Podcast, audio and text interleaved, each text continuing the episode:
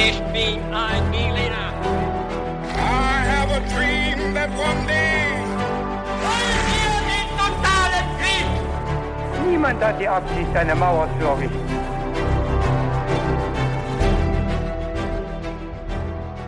Hi und willkommen zurück zu einer neuen Folge bei His2Go und das wie immer mit mir Viktor. Und mit David. Und bevor es gleich losgeht mit der Geschichte, erzähle ich noch ganz kurz, wie wir dabei immer vorgehen. Und zwar ist es so, dass David heute eine Geschichte vorbereitet hat und mir gleich erzählen wird.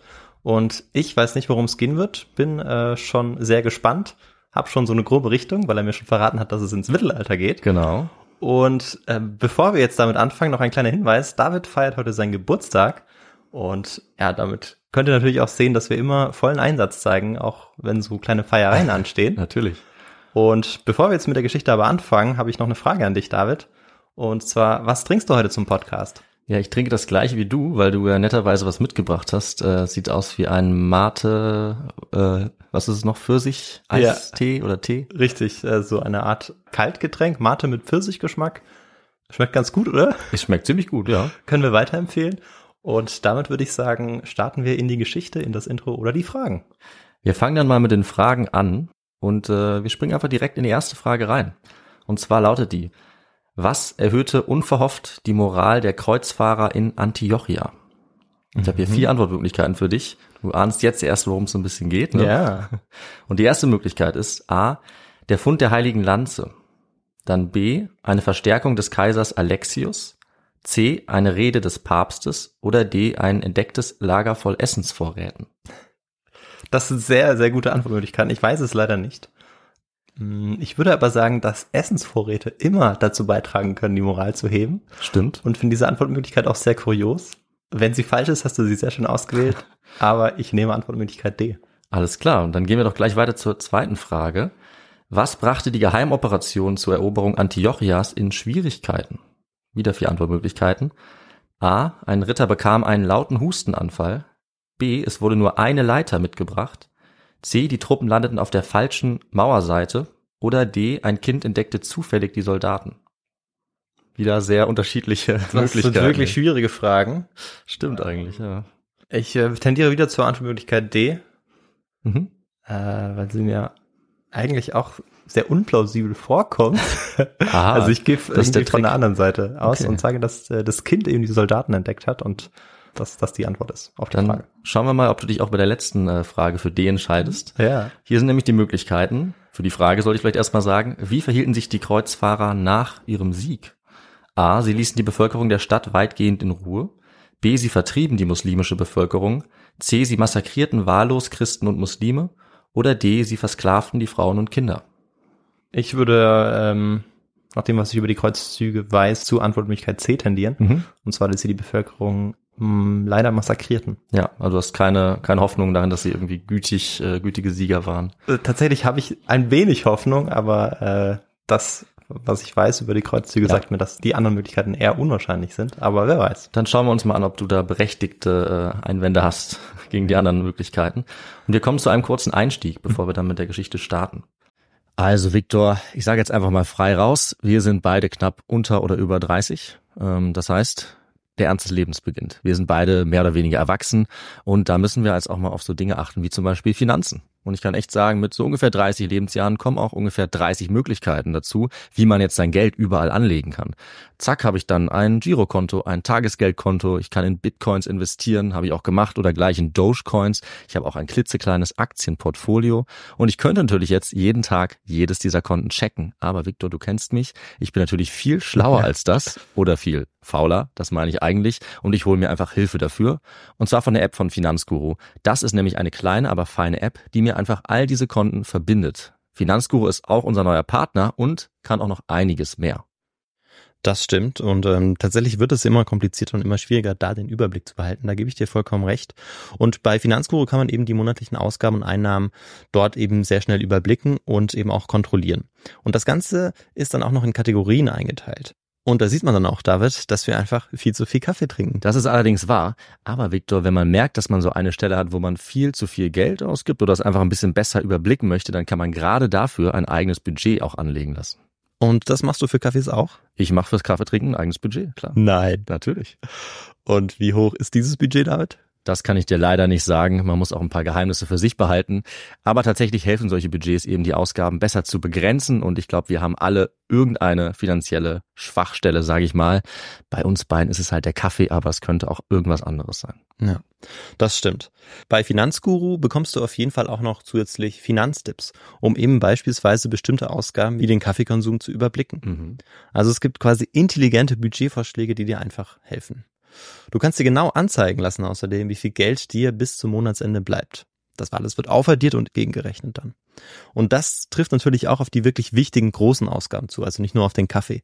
Auf der App Finanzguru kann man zusätzlich auch das eigene Kaufverhalten analysieren, um dann zukünftige Veränderungen zu planen oder eben bequem einzusehen. Das Ganze funktioniert so, du lädst die App runter, verknüpfst dein Konto und auf dem Homescreen klickst du dann auf deinem Profil oben rechts und kannst dort den Gutscheincode eingeben. Und der ist, das ist ganz einfach, his to go. Und damit kannst du als Neukundin und Neukunde Finanzguru Plus drei Monate lang kostenlos nutzen. Also nochmal der Code his to go. So wie der beste Geschichtspodcast. So ist es. Im Schutze der Dunkelheit machten sich zwei kleine Trupps der Kreuzfahrer auf den Weg. Mit der Leiter näherten sie sich dem Turm, in dem ihr Agent schon ängstlich Ausschau hielt. Kein Geräusch durfte sie jetzt verraten und sie mussten schnell zuschlagen und in die Stadt gelangen, bevor sie von den Wachen entdeckt würden. Denn wenn diese Mission scheitern würde, wäre nicht nur die Belagerung von Antiochia, sondern der gesamte erste Kreuzzug zum Scheitern verurteilt.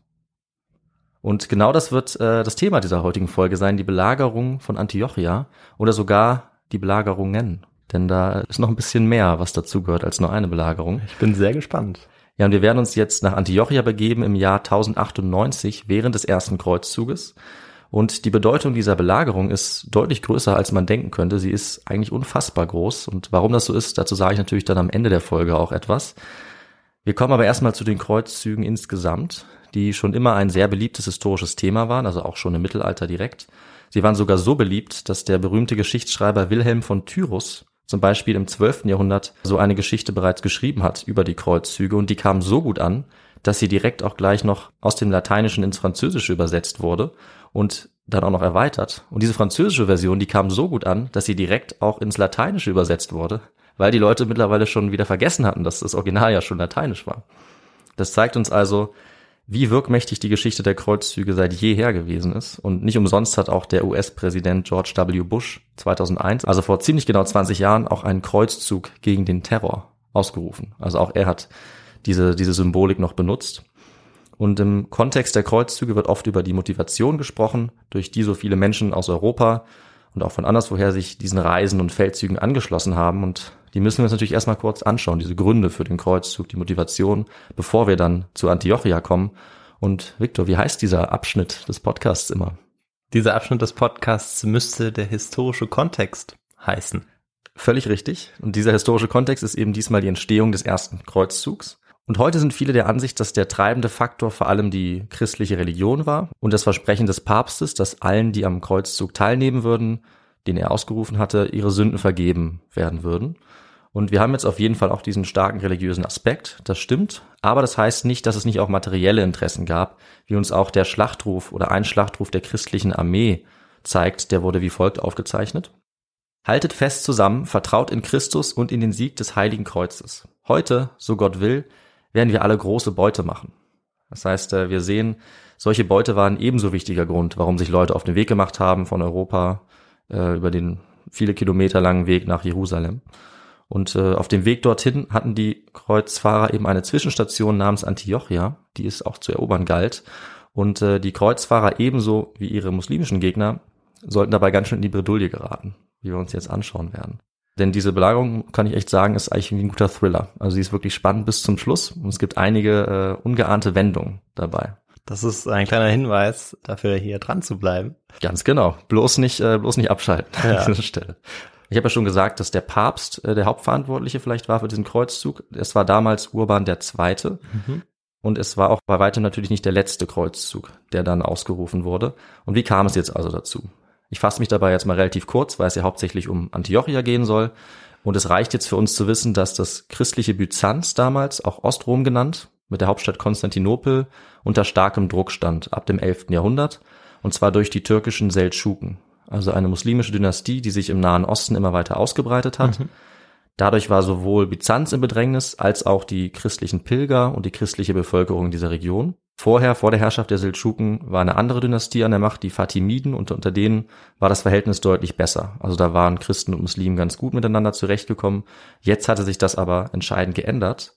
Und so kam es dann dazu, dass 1095 der byzantinische Kaiser, das war Alexius I. Komnenos, den Papst und auch die europäischen Fürsten und Großen um Hilfe angerufen hat. Das ist sozusagen der entscheidende Auslöser. Auf diesen Hilferuf wurde jetzt geantwortet. Der Papst Urban II. hat das unterstützt und hat dann beim Konzil von Clermont am 27. November 1095 angehoben, um eine der wahrscheinlich einflussreichsten Reden der Geschichte tatsächlich zu liefern. Und der Papst hat sich für diese Rede jetzt nicht etwa in die Kirche gestellt, sondern äh, außerhalb der Stadt Clermont auf ein Feld und eben damit wirklich jeder und jede diese Rede jetzt hören konnte. Und es waren sehr, sehr viele Leute auch anwesend. Äh, diese Rede hat es wirklich in sich. Sie war einfach ein dramatischer Aufruf, um alle Männer mit Militärerfahrung jetzt möglichst dazu zu bewegen, mehrere tausend Kilometer nach Osten zu ziehen, um letztlich dann die heilige Stadt Jerusalem äh, zurückzuerobern oder erstmals zu erobern, die eben unter muslimischer Herrschaft stand. Diese Rede sollte provozieren, sie sollte anfeuern und eine Reaktion eigentlich nie dagewesenen Ausmaßes auslösen. Und das ist tatsächlich auch passiert. Und deswegen standen schon wenige Jahre nach dieser Rede mehrere Zehntausend christliche Krieger vor Jerusalem. Ich denke, ich kann schon mal verraten, dass Jerusalem auch erobert wurde. Das ist, glaube ich, bekannt. Das war also das Ergebnis dieses ersten Kreuzzuges, der auf jeden Fall vielerlei Hinsicht auch erfolgreich war. Aber dieser Erfolg war alles andere als vorprogrammiert. Und eines der großen Probleme oder eine der großen Herausforderungen auf diesem Weg war eben Antiochia. 1095 war jetzt der Kreuzzug ausgerufen worden und zunächst war er nicht besonders erfolgreich. Es gab nämlich erstmal einen sogenannten Volkskreuzzug oder Bauernkreuzzug, der relativ schlecht organisiert war und der letztlich ähm, von den Muslimen ziemlich einfach besiegt wurde, nachdem er Massaker auch verursacht hatte an jüdischen Gemeinden und Plünderungen in christlichen Gemeinden. Mhm. Und ein Jahr später haben sich dann allerdings viele europäische Fürsten deutlich besser organisiert und sich auf den Kreuzzug gemacht, den wir auch normalerweise mit dem ersten Kreuzzug verbinden, das ist der sogenannte Fürstenkreuzzug. Der hat es dann letztlich geschafft, Jerusalem zu erobern. Und die erste Station auf dem Weg dahin war allerdings Konstantinopel. Mhm. Da haben sich jetzt diese verschiedenen Fürsten getroffen mit ihren Kämpfern, mit ihren Begleitungen. Also da waren eben natürlich auch Händler dabei oder andere Leute für die Versorgung, Fußvolk. Ähm, die Kreuzfahrer haben den Byzantinern dann erstmal geholfen, die Stadt Nikäa zu erobern. Sie haben dann die Seldschuken auch in einer ersten Schlacht schon mal besiegt und sind erstmal relativ weit durch Kleinasien weitergezogen, ohne größere Schwierigkeiten bis sie dann im Oktober 1097 auch schon vor den Mauern Antiochias aufgetaucht sind. Also jetzt sind wir schon an dem Ort, von dem diese Folge handelt. Und diese Stadt Antiochia war schon immer sehr bedeutend gewesen seit der Antike. Äh, sie war nämlich eine alte Metropole und eins der Nachfolgerreiche von Alexander dem Großen hatte damals auch Antiochia schon als Hauptstadt. Und ich glaube, du kennst dich ein bisschen damit aus und weißt wahrscheinlich, wie dieses Reich damals auch hieß, oder Viktor? Ja, zu dem Zeitpunkt müssten ähm, das dann die Seleukiden gewesen sein. Ganz genau, das waren die Seleukiden. Äh, später dann waren es die Römer, die genau. eben dieses Reich erobert ja. haben. Noch später waren es dann die Muslimen. Äh, und das ging dann ein bisschen hin und her. 969 wurde dann tatsächlich von den Byzantinern die Stadt wieder sozusagen erobert oder zurückerobert. Äh, das war damals der Fall durch einen Verrat. Ähm, mit einem Trick sozusagen konnten sie mit einer Geheimmission diese Stadt erobern. Allerdings haben dann die Seldschuken sie 1085 auch wieder zurückerobert und zwar wieder durch einen Verrat, wieder durch Verräter, die die Feinde die Stadt gelassen haben, was schon so ein bisschen äh, ja eine Idee gibt, was vielleicht später in der Geschichte auch noch passieren könnte. Mhm. Und das war ja jetzt, wie gesagt, gerade mal zehn Jahre vor der Zeit, wo jetzt der erste Kreuzzug beginnt. Die Seldschuken, das muss ich natürlich noch dazu sagen, waren eine türkische Dynastie im Mittelalter, die einen großen Teil der heutigen Türkei, des Iran, Irak, Syrien und der arabischen Halbinsel beherrscht haben und ja, sie werden oft einfach nur Türken genannt oder Seldschuken oder seldschukische Türken. Und sie waren natürlich muslimisch. Hm. Und sie hatten jetzt die Kontrolle über Antiochia. Also im Jahr 1097 war sie in der Hand dieser Seldschuken. Und die waren allerdings zu dieser Zeit alles andere als geeint. Das ist ganz entscheidend für den Kontext dieses Kreuzzuges. Das Seldschukenreich war nämlich mehr oder weniger auseinandergebrochen in kleinere Staaten, nachdem der Sultan Malik Shah gestorben war. Mhm. Und seine Nachfolger hatten jetzt so Kleinstaaten gegründet und die haben sich untereinander bekriegt und zerstritten. Und deswegen waren sie jetzt nicht geeint, als die Kreuzfahrer in diese Gegend gekommen sind. Das war ja dann auch ein paar Jahrhunderte später dann für die Entstehung des Osmanischen Reichs ähm, sozusagen ein Vorteil. Das konnten Ja. die Osmanen dann ganz gut ausnutzen, Ja, genau. die ja die Seldschuken dann im 14. Jahrhundert zurückgedrängt haben. Ja, das ist ein super Ausblick, wie es quasi noch weitergeht. Also es geht hin und her, die Machtverschiebungen sind Richtig. rigoros in dieser Region. Und für die Kreuzfahrer, um jetzt auch sozusagen teilzuwerden dieser Machtverschiebung, war Antiochia erstmal eine sehr wichtige potenzielle Machtbasis. Die Stadt hatte eine sehr große Bevölkerung, fruchtbares Land ringsum und man konnte dann auch den wichtigen Fluss Orontes und viele Hauptstraßen durch Syrien und Kleinasien kontrollieren, wenn man die Kontrolle über Antiochia hatte. Das heißt, strategisch und wirtschaftlich war die Stadt sehr wichtig. Und bemerkenswert waren allerdings auch die Befestigungsanlagen. Äh, Die Stadt hatte nämlich eine hervorragende Verteidigung, weil die Byzantiner, die sehr gut darin waren, so Festungen und Mauern zu bauen, im 10. Jahrhundert, als sie ja die Stadt unter ihrer Kontrolle hatten, eben sehr schwere Befestigungsanlagen gebaut hatten, sodass die Stadt jetzt super zu verteidigen war oder eben für die Kreuzfahrer sehr schwer einzunehmen war, zumindest durch einen direkten Angriff. Das heißt natürlich auch, dass sie jetzt allerdings die perfekte Basis wäre, wenn die Kreuzfahrer sie denn erobern könnten. Äh, Und diese Verteidigung musste dafür eben erstmal geknackt werden. Und das war für die Armee der Kreuzfahrer alles andere als einfach. Antiochia hatte nämlich eine mehr als 10 Kilometer lange Stadtmauer. Die war 12 Meter hoch, sehr dick, mit sehr vielen Wachtürmen, über 400, eine ordentliche Anzahl. Ja. Und obendrein hat sie im Nordwesten an den Fluss gegrenzt, wie gesagt, den Orontes. Im Süden gab es dann einen steilen Gebirgszug, das heißt, diese Seiten waren quasi unangreifbar. Und als diese Kreuzfahrer die Verteidigungsanlagen jetzt zum ersten Mal erblickt haben, waren sie natürlich ziemlich beeindruckt. Äh, Sie hatten wahrscheinlich in ihrer Heimat kaum größere Städte gesehen, vor allem auch nicht aus Stein. Und einer der wichtigsten Chronisten, die wir haben über diesen Kreuzzug, von dem äh, ja die wichtigsten Quellen eigentlich stammen, der heißt Fulcher von Chartres. Und der hat beim Anblick Antiochias geschrieben, die Stadt könne, Zitat, niemals durch Feinde von außen erobert werden, sofern die Bewohner mit Nahrung versorgt und zur Verteidigung entschlossen sind. Und auch das ist vielleicht schon ein erster Hinweis, was man dann als Alternative finden könnte. Ähm, und was würde dir spontan einfallen, Victor, wenn du dieses Zitat siehst? Das kann nicht von außen erobert werden, solange noch Vorräte da sind und die Verteidiger entschlossen sind. Hm. Ja, also mir würde jetzt als ähm, sozusagen als Kreuzzügler, also Genau. als jemand, der diese Stadt erobern möchte und belagern möchte, natürlich als erstes einfallen, dass man sie von der Außenwelt abschneiden muss, Mhm. damit eben keine Nahrungsvorräte mehr in die Stadt kommen.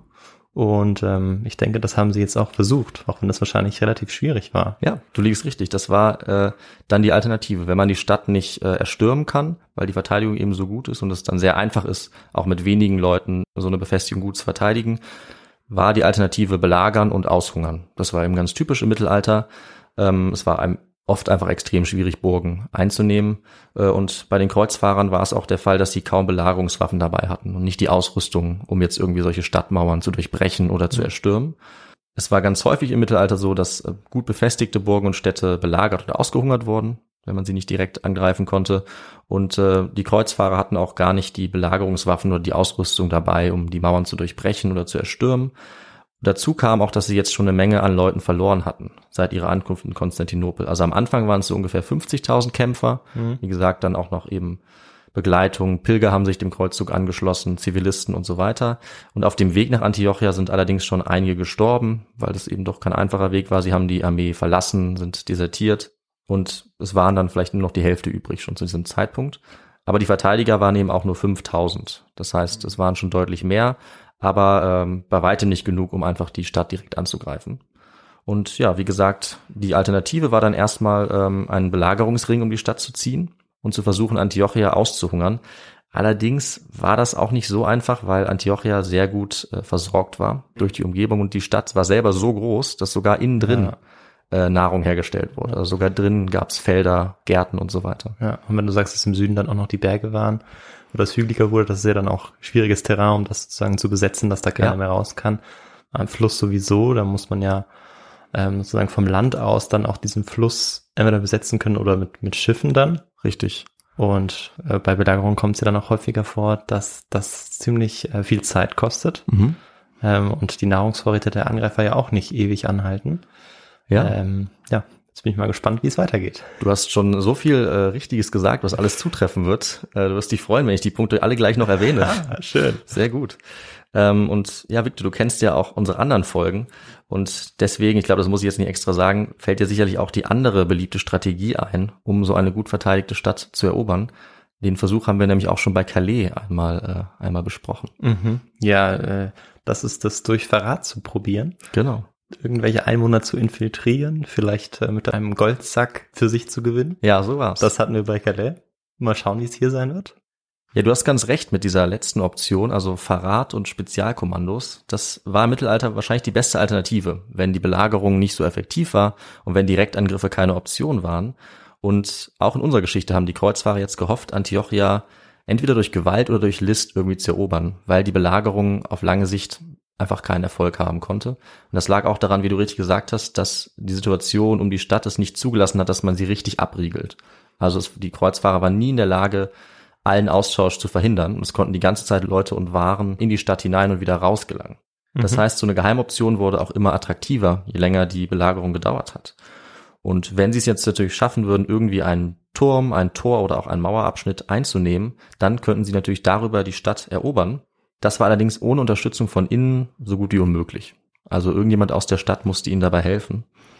Und ähm, diese Option war ziemlich beliebt und auch ziemlich bekannt zu der Zeit. Also sowohl die Verteidiger als auch die Angreifer wussten, das wäre eine sehr wahrscheinliche Idee, weil Verrat war so ziemlich in allen Texten, Traktaten, Handbüchern eine der größten Gefahren für die Verteidiger und auch eine der größten Möglichkeiten, eben so eine Stadt im Handstreich zu erobern. Wir können also davon ausgehen, ähm, dass es allen klar war und dass auch der Kommandeur der Stadt, der hieß Yagi Sian, sich dessen bewusst war, dass das passieren könnte. Und das lag natürlich auch daran, dass erst zehn Jahre später ähm, er selbst die Stadt so erobert hatte durch Verrat.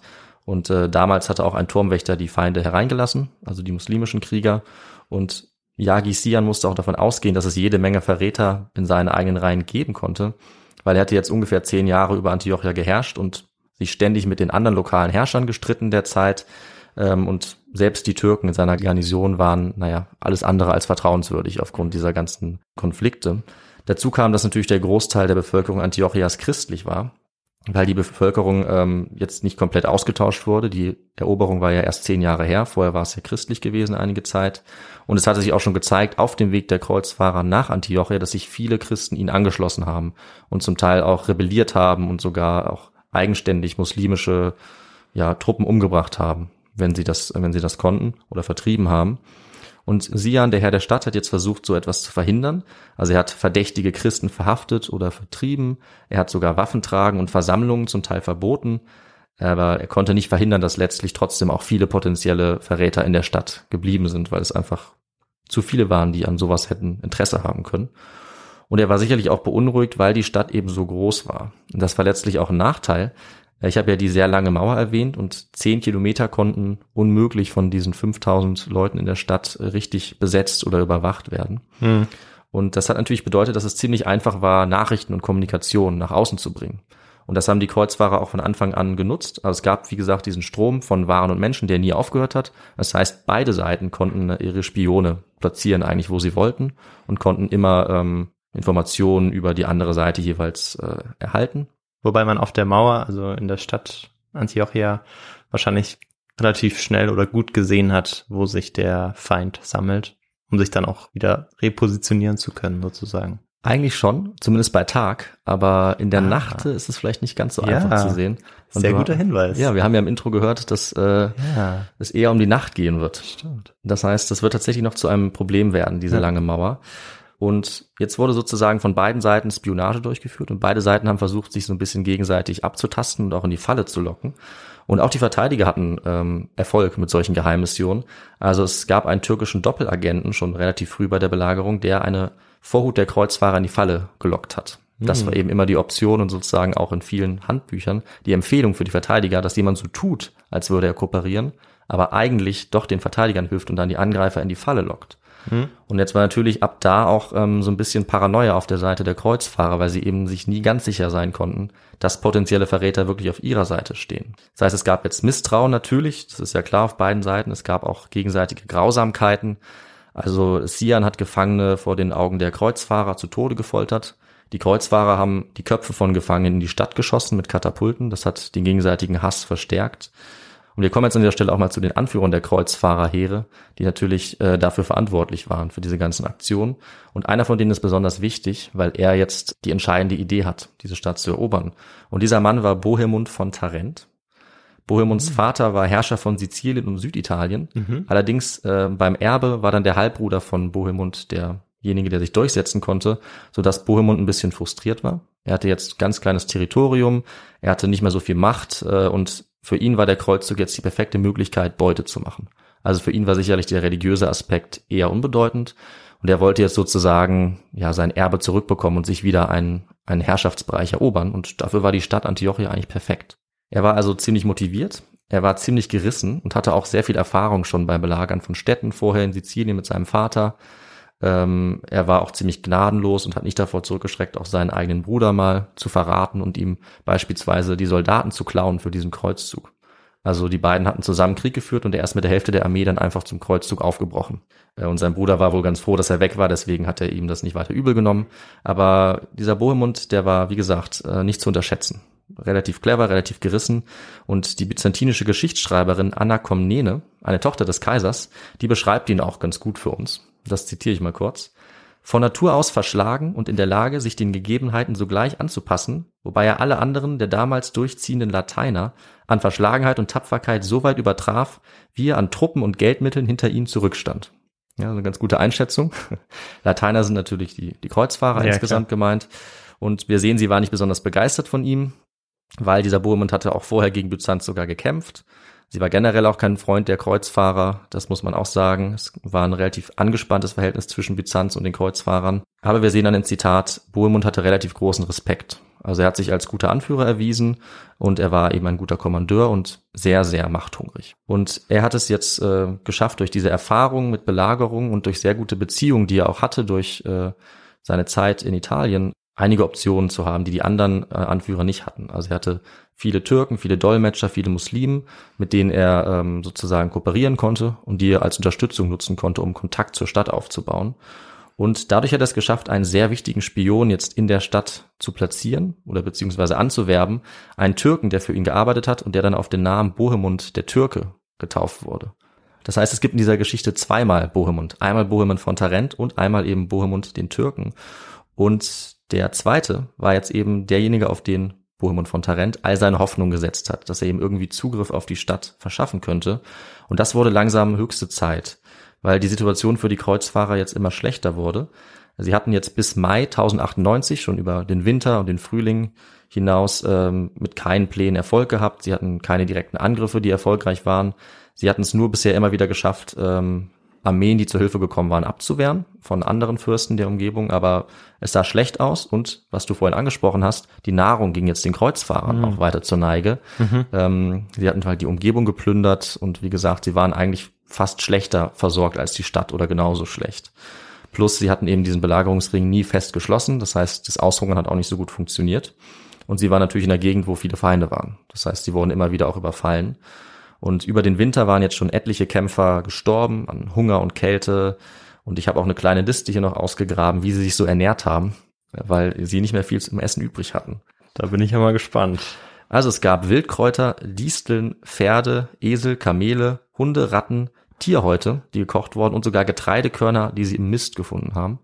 Wow. Wirklich, wirklich alles, was man, was man irgendwie vielleicht verdauen konnte. Also selbst die Lederhäute, die, ja, man, also ich würde mit Le- Lederschuhe würde ich ungern essen wollen zum Beispiel, aber sowas in die Richtung haben sie dann gemacht. Na gut, wenn man hungert, dann isst man natürlich Ja, alles. dann wird man wirklich verzweifelt. Es gibt auch ganz oft bei solchen Geschichten äh, Berichte, dass auch Menschenfleisch gegessen wurde, auch hier. Aber solche Quellen sind immer so ein bisschen schwierig ähm, zu verifizieren und es wird oft auch von der Gegenseite natürlich behauptet. Deswegen, ja, diese Berichte gibt es. Es könnte stimmen, es könnte auch nicht stimmen, aber auf jeden Fall haben sie so ziemlich alles gegessen, was sie konnten. Viele sind natürlich in der Situation geflohen und desertiert. Aber es sind doch auch überraschend viele starkköpfig und hartnäckig geblieben, ähm, weil sie natürlich auch eine bestimmte Motivation hatten. Also Beute, aber eben auch eine starke religiöse Motivation, um die Stadt zu erobern und dann weiter nach Jerusalem zu marschieren, weil an dieser Stelle, wenn sie Antiochia nicht erobern würden, dann wäre auch der Weg nach Jerusalem so gut wie unmöglich. Das heißt, die Kreuzfahrer haben jetzt den Hungertod riskiert und sie waren so hartnäckig, dass sie es vielleicht sogar geschafft hätten, die Stadt auszuhungern, nach einer Einschätzung des Historikers Harari zumindest. Ähm, sie haben, wie gesagt, auch einige Kämpfe gewonnen. Allerdings wurde dann im Mai, da sind wir jetzt wieder angekommen, die Zeit dann doch sehr knapp, weil jetzt haben sie erfahren, dass ein mächtiger Herrscher von Mossul namens Kerboga eine riesige Streitmacht aufgestellt hat, um jetzt Antiochia endgültig zu befreien von dieser Belagerung. Diese Armee war viel größer als die anderen, denen sie bisher gekämpft hatten. Und es sah sehr düster aus, weil wenn sie jetzt die Stadt weiter belagern würden, würde das bedeuten, dass sie gefangen wären dann zwischen der Armee, die ankommt, und den Verteidigern der Stadt.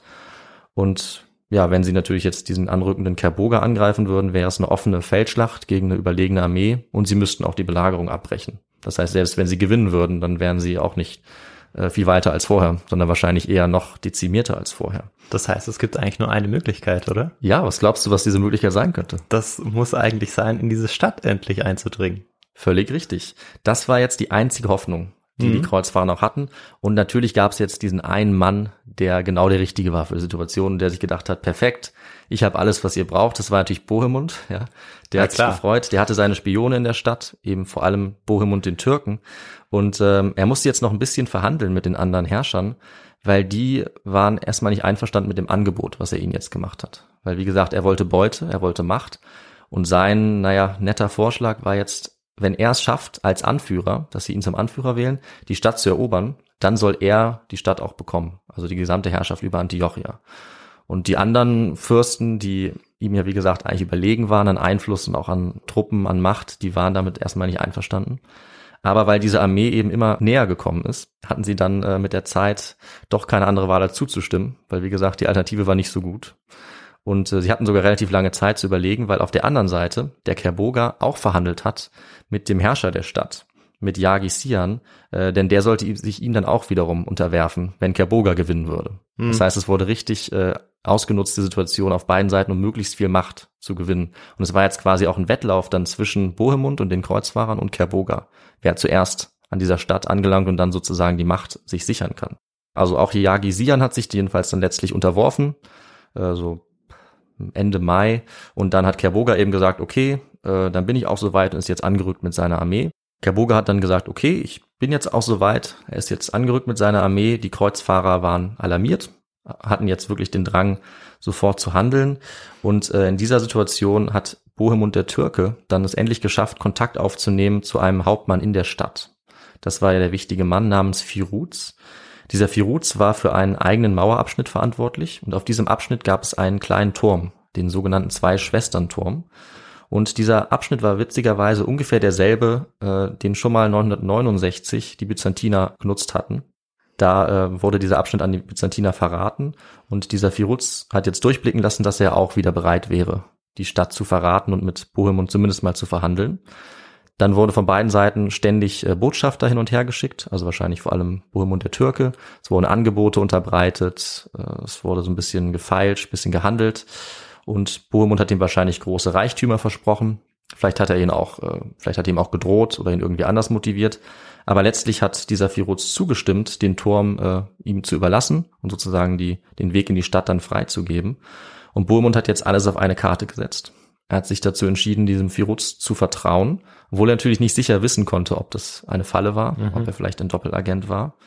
Und nachdem jetzt dieser Plan feststand und er die anderen Anführer der Kreuzfahrer auch überzeugt hatte, gab es noch einen kleinen Trick von Bohemund, den er angewandt hat. Er hat jetzt nämlich eine Art Waffenstillstand vereinbart, vermutlich. Also entweder er hat ihn wirklich vereinbart oder er hat zumindest keine weiteren Angriffe unternommen, so dass sich die äh, muslimische Besatzung wahrscheinlich relativ sicher gefühlt hat.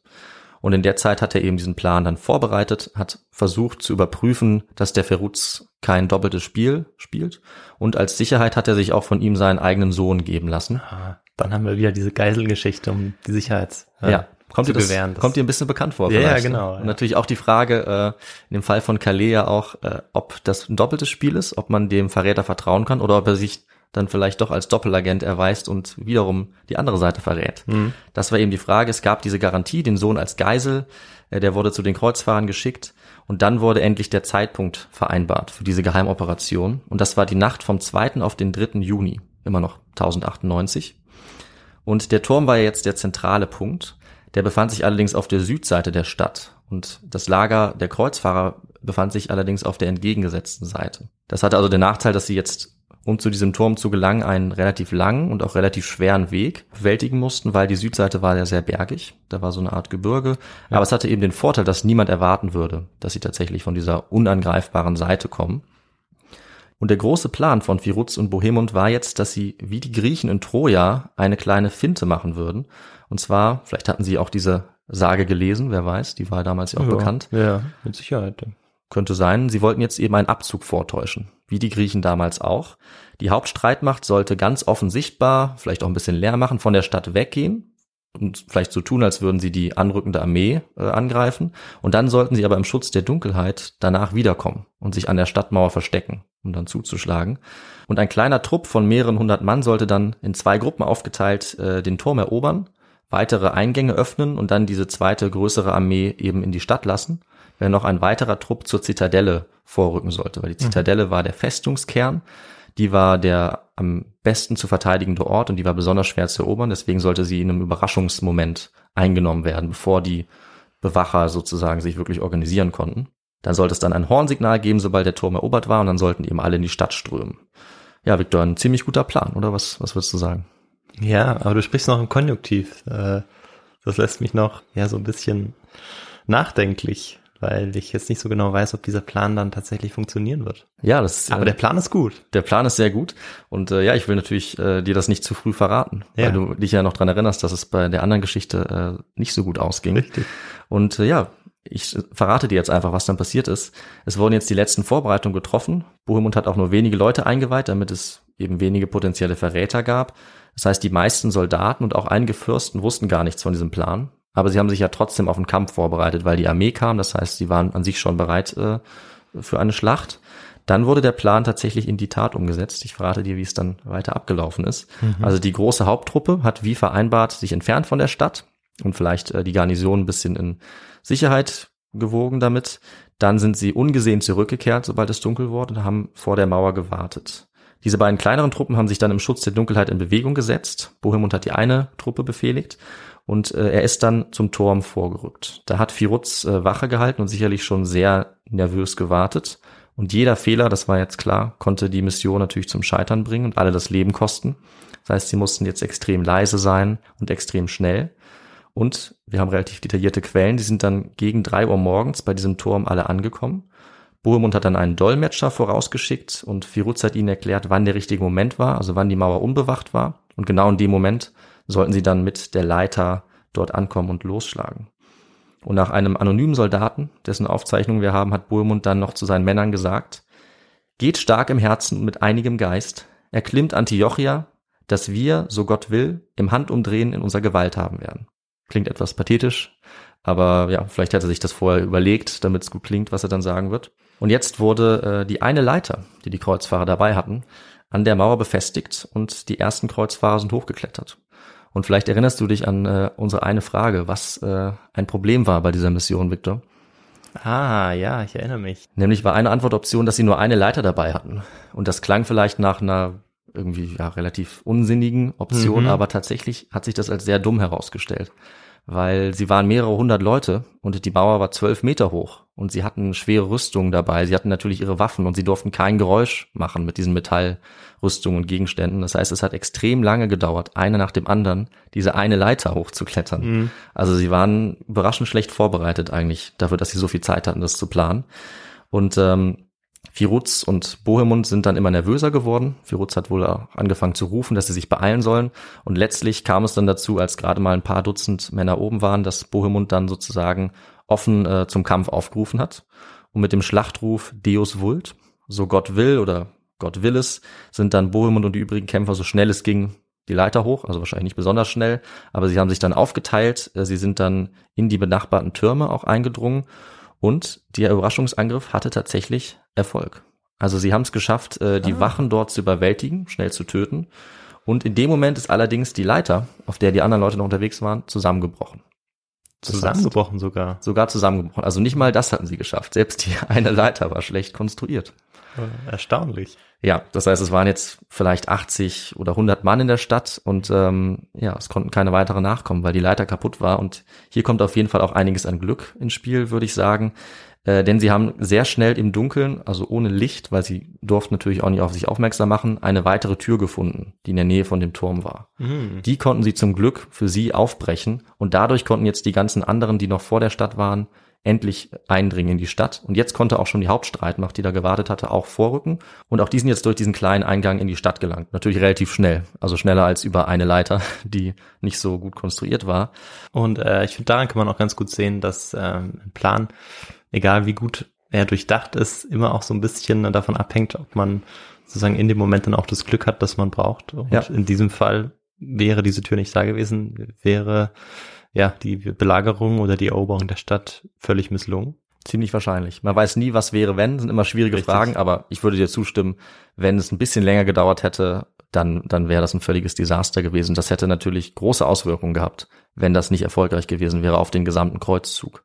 Ja. Aber tatsächlich in diesem Moment war die Mission bereits gelungen. Das kann man sagen. Also es waren jetzt im Handstreich äh, die Stadtmauern überwunden. Es waren jetzt mehrere tausend Kreuzfahrer in der Stadt, Kreuzritter. Die Verteidiger waren völlig überrascht, völlig unorganisiert und sie konnten sich eigentlich nicht mehr wehren. Und wir hatten die Frage, was danach passiert. Und du hast die richtige Antwort gegeben, Viktor. Die Kreuzfahrer sind jetzt in einen wahren Blutrausch verfallen. Also sie haben blindwütig alle Kämpfer, alle Zivilisten getötet, Christen und Muslime gleichermaßen. Die sahen sich auch relativ ähnlich, waren schwer voneinander zu unterscheiden. Äh, Aber es hat auch keine Rolle gespielt. Also sie haben auch Frauen und Kinder umgebracht, die eindeutig natürlich keine Kämpfer waren. Ähm, Also sie haben ein riesiges Gemetzel angerichtet. Hat einer Quelle bis zu 10.000 Opfer hat dieses Gemetzel, dieses Massaker äh, gefordert. Und die Truppen, die jetzt im Hauptlager waren, die ja gar nichts wussten von dieser Geheimmission, die sind in dem Moment dann auch durch das Tor geströmt und haben sich auch noch beteiligt an diesem Massaker, äh, sodass die Stadt dann eben im Nu erobert war. Und der einzige Ort der Stadt, der jetzt noch verteidigt war, war die Zitadelle. Und dieser Teil des Plans hatte tatsächlich nicht so gut funktioniert, weil äh, anscheinend das Hornsignal zu spät gegeben wurde und die Besatzung der Zitadelle wusste dann schon Bescheid. Und die war so gut verteidigt, so gut befestigt oben auf einem Berg, dass sie jetzt nicht erobert werden konnte. Und das heißt, das Ergebnis dieser Geheimoperation war, dass die Stadt erobert war. Überall lagen Leichen. Äh, Viele waren natürlich tot, also nicht auf Seiten der Kreuzfahrer, aber die Bevölkerung, die Garnison waren ermordet. Und äh, der Herr der Stadt, Yagi Sian, der hatte es erst noch geschafft zu fliehen, aber auf der Flucht wurde er dann von Einheimischen getötet und sein Kopf wurde sogar dann an Bohemund überbracht. Also auch er war jetzt ähm, ausgeschaltet. Und natürlich war als nächstes die Frage, was jetzt geschehen sollte, nachdem die Stadt erobert war. Und äh, da würde ich dich nochmal fragen, Viktor, was glaubst du, wie sich die Ereignisse jetzt weiterentwickelt haben? Naja, also Sie wissen ja, dass sich eine Armee formiert, die ähm, sie sozusagen im Feld eigentlich schlagen wollte. Mhm. Die könnte jetzt natürlich äh, zur Stadt dringen und sie sozusagen belagern, sie selbst wieder belagern. Und dann äh, würden sie sich als Verteidiger dort wiederfinden. Auf der anderen Seite ist die Citadelle ja noch gar nicht gewonnen. Stimmt. Ähm, dann ist natürlich die Frage, du hast gesagt, sie ist nicht, nicht zu erobern, ob man äh, das dann versucht mit dem Aushungern, weil jetzt kann man Ja. definitiv den Zugang abkappen. Aber ja, ich, so genau weiß ich es nicht, deshalb bin ich äh, gespannt, was du jetzt erzählst. Dann schauen wir es uns mal an. Ähm, du hast recht, das mit dem Aushungern hat eine Rolle gespielt. Allerdings war jetzt die, äh, die Armee, die zur Hilfe kam von Kerboga so schnell da, Hm, zwei Tage später, das dass äh, ja jetzt schnell, ja. tatsächlich wieder die Kreuzfahrer ausgehungert wurden. Ach nein. Also am 3. Juni war Antiochia in den Händen der Kreuzfahrer. Allerdings ähm, kurze Zeit später, wenige Tage, war dann die Armee bereits da, hat wieder einen Belagerungsring um die Stadt geschlossen und so kam es dann eben zur zweiten Belagerung von Antiochia direkt nach der ersten. Äh, die Kreuzfahrer hatten sich jetzt verschanzt in der Stadt und äh, haben jetzt den gesamten Juni lang gegen die Armee draußen gekämpft und gegen Zitadelle drinnen, die sie auch nicht erobern konnten. Also sie Ja. waren in einer sehr, sehr schlechten Situation, also Feinde auf beiden Seiten. Und ähm, am 7. Juni hat Kerboga auch schon einen ersten Angriff auf die Stadt unternommen. Allerdings konnten den die Kreuzfahrer jetzt auch wiederum abwehren, weil jetzt hatten sie natürlich diese hervorragenden Verteidigungsanlagen auf ihrer Seite, zumindest einen Teil. Und ja, wie es dann weiterging, äh, werde ich jetzt mal relativ schnell erzählen, weil ähm, ja, es passiert eigentlich nicht mehr allzu viel. Die Kreuzfahrer waren in einer sehr verzweifelten Lage. Äh, Sie waren am Verhungern, ihre Lage wurde immer schlechter und ähm, sie konnten gerade noch ein bisschen Motivation in ihrem Glauben finden. Also ihr Glaube hat ihnen in dieser Situation tatsächlich geholfen, denn es gab einen Priester, der die Eingebung oder Vision hatte, dass in der Stadt vielleicht die heilige Lanze zu finden sein könnte.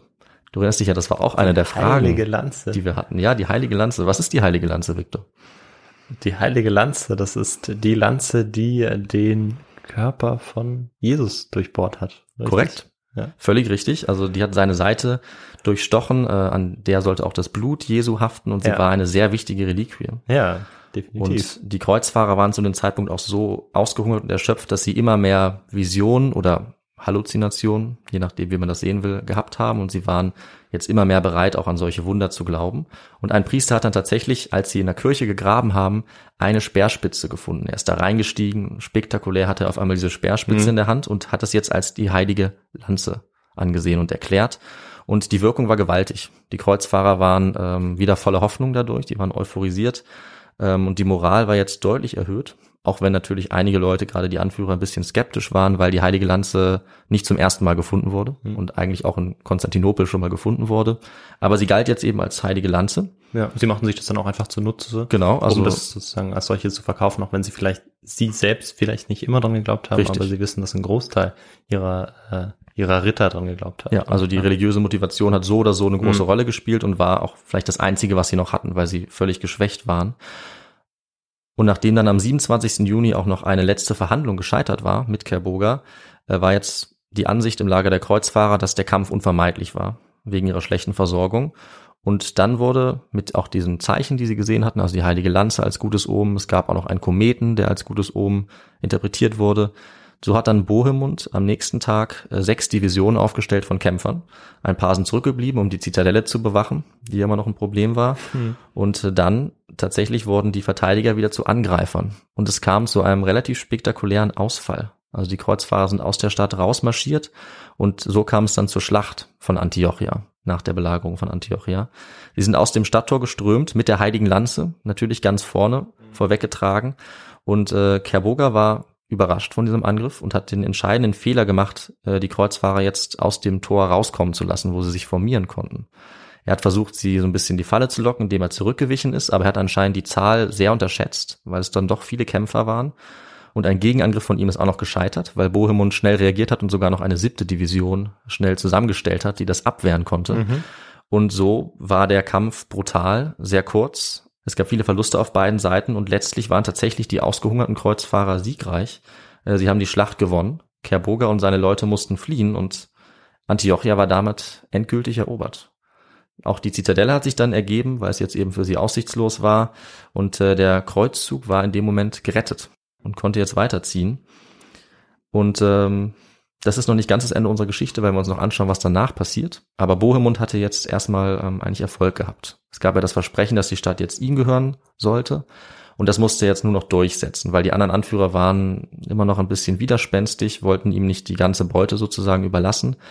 Aber sie haben jetzt so lange verhandelt und die Versorgungslage war so schlecht, dass sie sich letztlich dann doch ihm sozusagen ergeben haben und weitergezogen sind und ihm die Herrschaft über die Stadt überlassen haben, weil ähm, die Moral auch immer wieder schlechter wurde dann bei den Kreuzfahrern, denn sie wollten ja eigentlich nach Jerusalem weiterziehen und nicht ewig in dieser Stadt bleiben.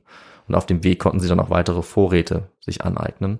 Ja, und so sind die weitergezogen, die anderen Fürsten nach Jerusalem und tatsächlich war das Ergebnis des ersten Kreuzzuges dann, dass ungefähr 15.000 verbliebene Kreuzfahrer Jerusalem tatsächlich erobert haben.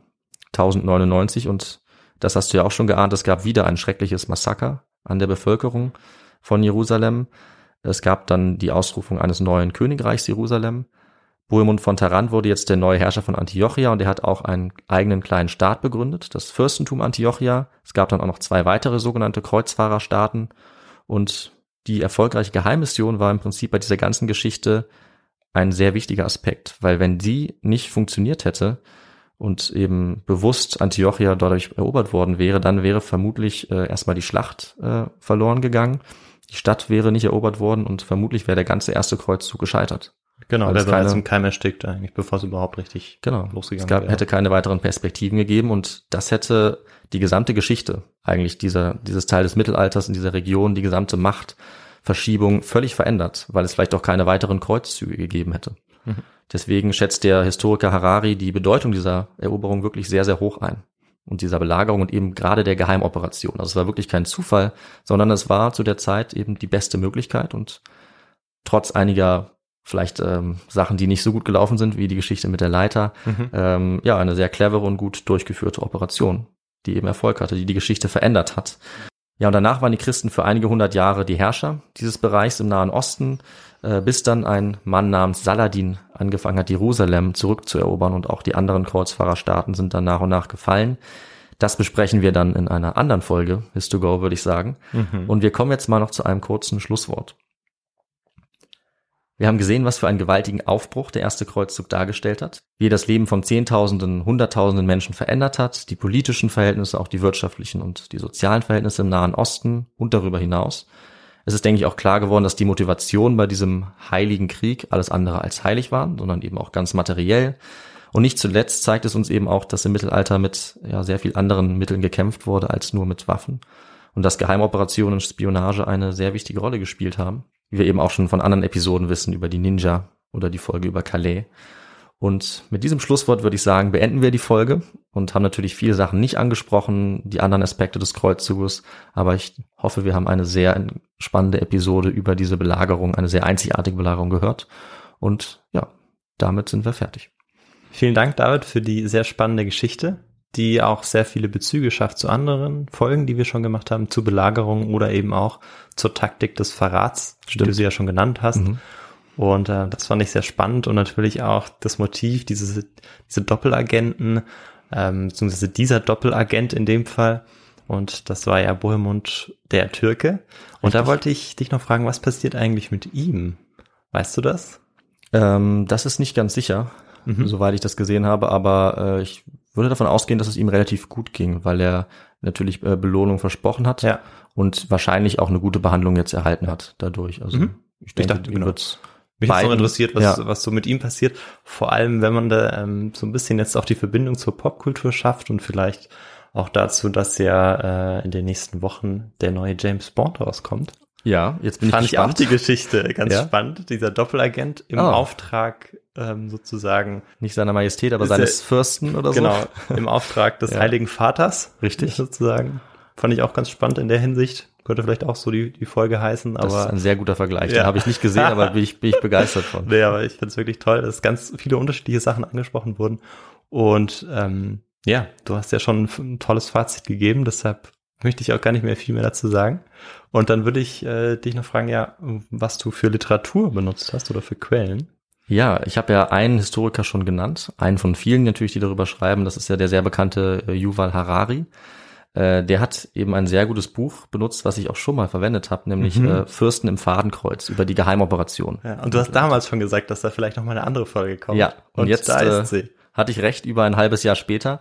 Äh, ich hatte nicht so viel Zeit, diesmal die Folge vorzubereiten, habe ich dir ja gesagt, auch Mhm. aufgrund von meinem äh, Geburtstag, von der Prüfung. Und deswegen war es für mich ziemlich praktisch, diese Geschichte von ihm zu verwenden, die sehr gut geschrieben ist. Auch die anderen Geschichten im Buch sind super. Ähm, da könnte man jede zu einer Folge machen. Kannst du auch mal reinschauen. Mache ich dann vielleicht jetzt doch mal, nicht, dass du mich dann wieder überraschst. Ja, ich will natürlich nicht die ganze Zeit nur von Geheimoperationen reden, aber es ist schon, finde ich, sehr spannend. Und äh, das war eben ein das Hauptwerk, was ich benutzt habe. Ich habe mir auch äh, angeschaut von Kostik, The Social Structure of the First Crusade und es gibt ein sehr gutes Überblickswerk von Peter Frankopan auch über den ersten Kreuzzug. Das geben wir wie immer an unter der Folge und auf unserer Website. Und was wir noch alles angeben oder was für Möglichkeiten es gibt, Victor, da würde ich sagen, kannst du noch mal die Leute informieren. Das mache ich. Und zwar könnt ihr uns unterstützen, indem ihr uns folgt auf unseren Social Media Plattformen oder uns da Nachrichten zukommen lasst. Und da sind wir auf YouTube unterwegs unter anderem und auf Instagram und Twitter. Dann könnt ihr uns noch bewerten auf allen Plattformen, die ihr so kennt. Und natürlich könnt ihr uns auch eine Nachricht zukommen lassen. Wir wollen uns in dem Zuge auch nochmal für die ganzen Nachrichten, die wir bekommen haben, bedanken. Ja. Für die vielen Themenvorschläge auch, ähm, die wir versuchen zu verwerten. Und genau, die Feedback-E-Mail dafür ist feedback.histogo.gmail.com. Ihr könnt uns aber auch über das Kontaktformular auf der Website Nachrichten zukommen lassen. Und ihr habt auch noch die Möglichkeit, uns Spenden zukommen zu lassen. Und zwar geht das über einen Spendenlink, über PayPal, per Überweisung oder indem ihr auch was aus unserem Shop kauft. Und ich glaube, damit habe ich einen Großteil der Möglichkeiten genannt, die ihr uns Ja. unterstützen könnt. Hat sich gut angehört. Und ich würde sagen, ich äh, freue mich selbst auch schon auf meine nächste Folge. Das ich ist ja weiß super. das Thema nämlich schon. Ja. Ich glaube, das wird gut ankommen. Dann freue ich mich auch. Sehr gut. Und dann würde ich sagen, bis in zehn Tagen. Genau, macht's gut, äh, genießt die Zeit, bleibt gesund und bis dahin. So ist es. Macht's gut. Tschüss.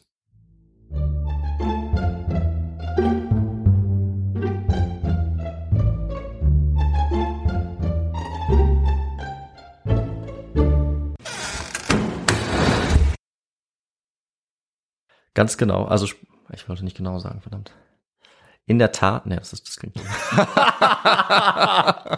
das kann ich nicht sagen. In der Tat. Oh Mann. Ja. Kannst du irgendwie völlig richtig oder so. Ähm, ja, wie du richtig sagst, äh, war Sorry.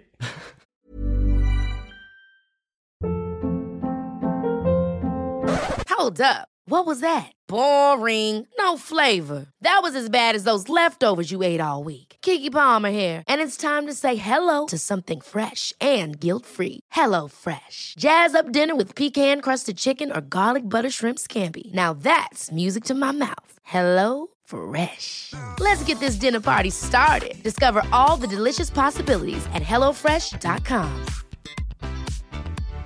Hi, I'm Daniel, founder of Pretty Litter. Cats and cat owners deserve better than any old fashioned litter. That's why I teamed up with scientists and veterinarians to create Pretty Litter. Its innovative crystal formula has superior odor control and weighs up to 80% less than clay litter. Pretty Litter even monitors health by changing colors to help detect early signs of potential illness. It's the world's smartest kitty litter. Go to prettylitter.com and use code ACAST for 20% off your first order and a free cat toy. Terms and conditions apply. See site for details.